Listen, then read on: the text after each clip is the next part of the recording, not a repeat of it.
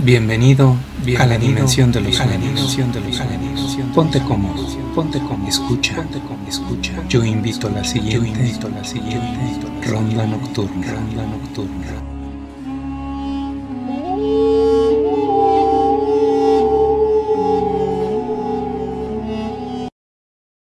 La bola de fuego. Ciudad de México. Década de los setentas en la calle de Aldama de San Pedro Iztacalco, cuenta mi madre que estaban festejando un 24 de diciembre. Los tíos y unos 20 chamacos vecinos del barrio.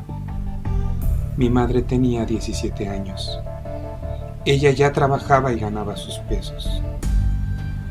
Todos estaban muy contentos, echando relajo.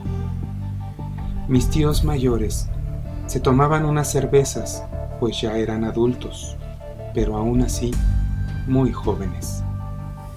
Ya a las 12 de la noche, en el punto máximo de la fiesta, se rompió una piñata que mi madre había preparado con mi tío Alfredo, especialmente pesada, pues estaba llena de zapote y harina.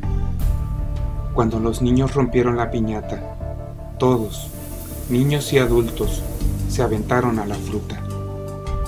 Ya te imaginarás, amigo escucha, cómo terminaron completamente batidos de zapote y harina, enojados y reclamando la piñata malora. Mi mamá reía a carcajadas, pues ella siempre compraba y llenaba las piñatas. No paraba de reír. Se fue alejando de a poco, pues ya era tarde, y quería cerrar con broche de oro. Caminando en la calle, llegó cerca de la palma Ahí vio cómo salía una bola de fuego muy grande de en medio del árbol. La bola lentamente se fue elevando hasta el cielo. No quemó nada a su paso, no dejó rastro de su existencia. Mi madre quedó perpleja. Regresó a la posada corriendo y sin aliento. Les contó a todos, pero nadie le creyó. Nadie le hizo caso. Lo único que recibía eran reclamos por la piñata. Solo una persona le había tomado en serio.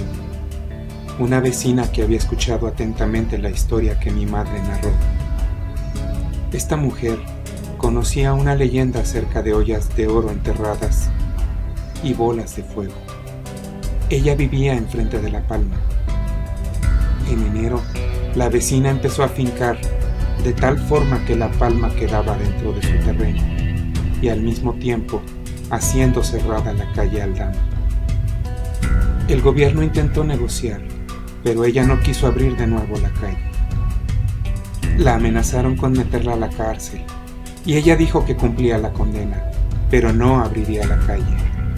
Total, la vecina terminó en la cárcel. Unos años después, salió y regresó a su casa. Hizo hoyos por todo el terreno que había cerrado, pero no encontraron nada, ni una pista de las ollas, ni una moneda de oro. La gente dice que el oro está ahí, pero no les tocaba a ellos tomarlo, le tocaba a mi madre.